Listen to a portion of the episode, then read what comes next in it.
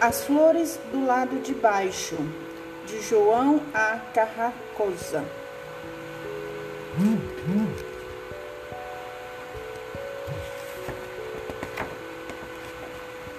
Todo mundo sabe que as árvores crescem para cima, mas houve um tempo em que elas também cresciam para baixo. Era uma coisa muito engraçada. Nem bem nasciam, elas já se enfiavam na terra, iam se metendo pelo solo, descendo para o fundo. Lá dentro da terra havia outro mundo, e não era tudo escuro, como muita gente pensa. Existia sol, não um sol como esse que a gente conhece agora, grande e amarelo no céu, mas um sol pequenino e lindo. E também existia a lua, miudinha e brilhante. As árvores cresciam para cima, tinham passarinhos. As, os passarinhos que a gente já conhece. E eles ficavam saltando e cantando sobre os raminhos. As árvores que cresciam para baixo tinham os duendes. Os duendes eram criaturas pequeninas e engraçadas, e eles passavam o tempo pulando de galho em galho e fazendo estripulias.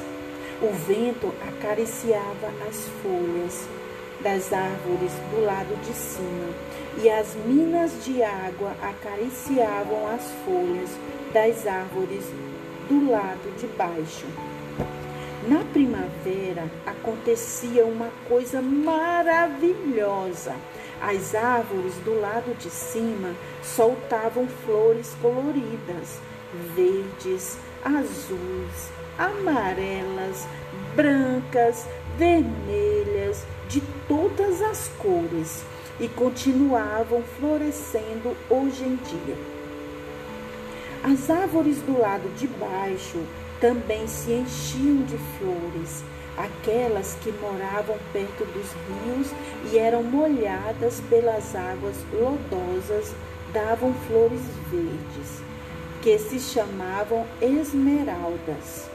As árvores que viviam olhando para o sol, pequenino e lindo do fundo da terra, davam flores amarelas e se chamavam topázios.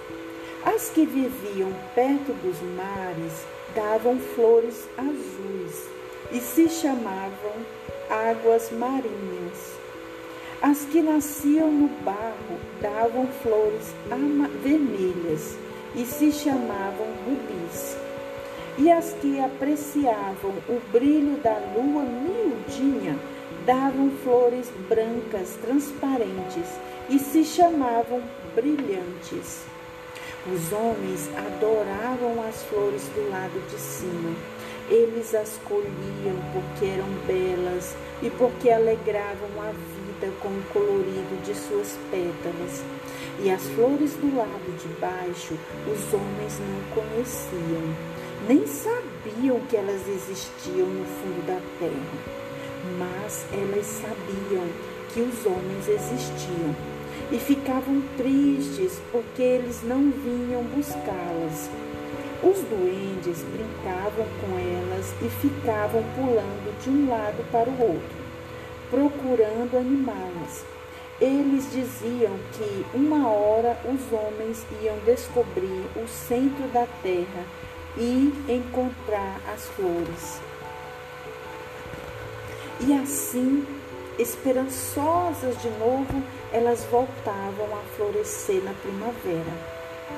Mas de nada adiantava, porque os homens não vinham conhecer este outro mundo do lado de baixo.